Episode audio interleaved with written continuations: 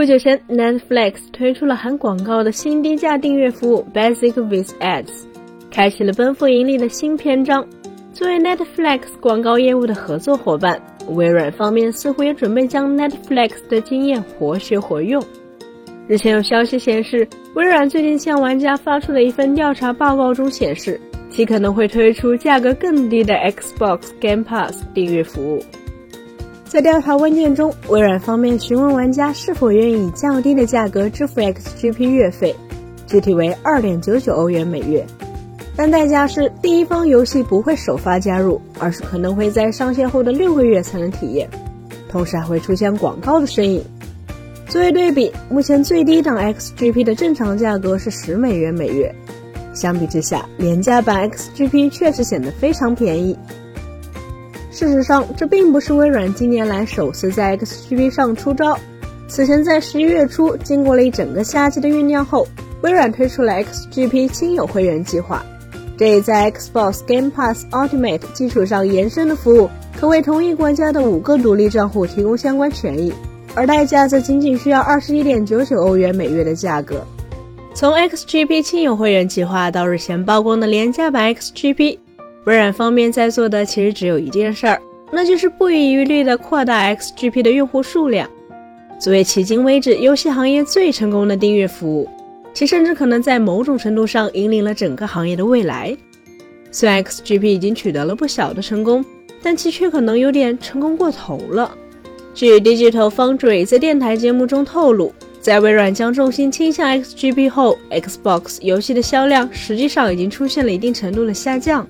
其实，XGP 及 Xbox 游戏的销量几乎是必然，同时这也是微软希望看到的事情。显然，他们更愿意将所有玩家完全转化为 XGP 的订阅用户。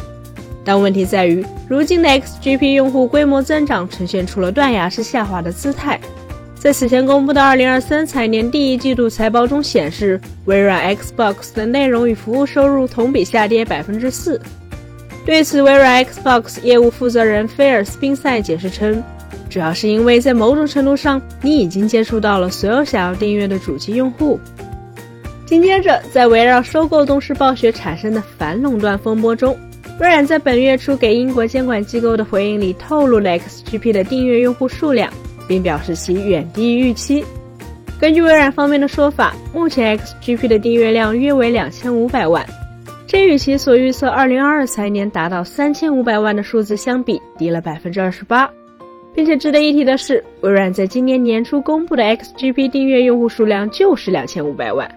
如果他们在给英国监管机构的回应中给出的数据是最新的，那么也就意味着 XGP 在今年几乎没有增长。这也就难怪微软需要动视暴雪的《使命召唤》《魔兽世界》《暗黑破坏神》《守望先锋》等知名游戏加入 XGP 来提高市场竞争力了。毕竟只有这样有机会与 PlayStation Plus 抗衡，让订阅制市场达到平衡。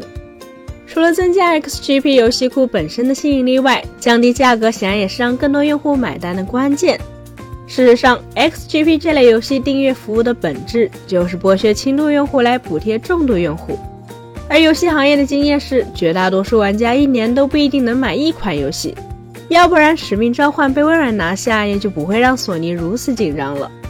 有大量的玩家只需三五款游戏就能玩到一台游戏机退役，所以 XGP 这类需要持续付费、不断新内容加入的模式，对于轻度玩家而言性价比极低。毕竟，他们一贯的游戏方式就决定了根本没有动力去体验太多的新游戏。久而久之，轻度玩家一旦发现订阅 XGP 不如直接购买游戏划算后，降低 XGP 的订阅价格，无疑就是微软试图让更多轻度玩家留在 XGP 的阳谋。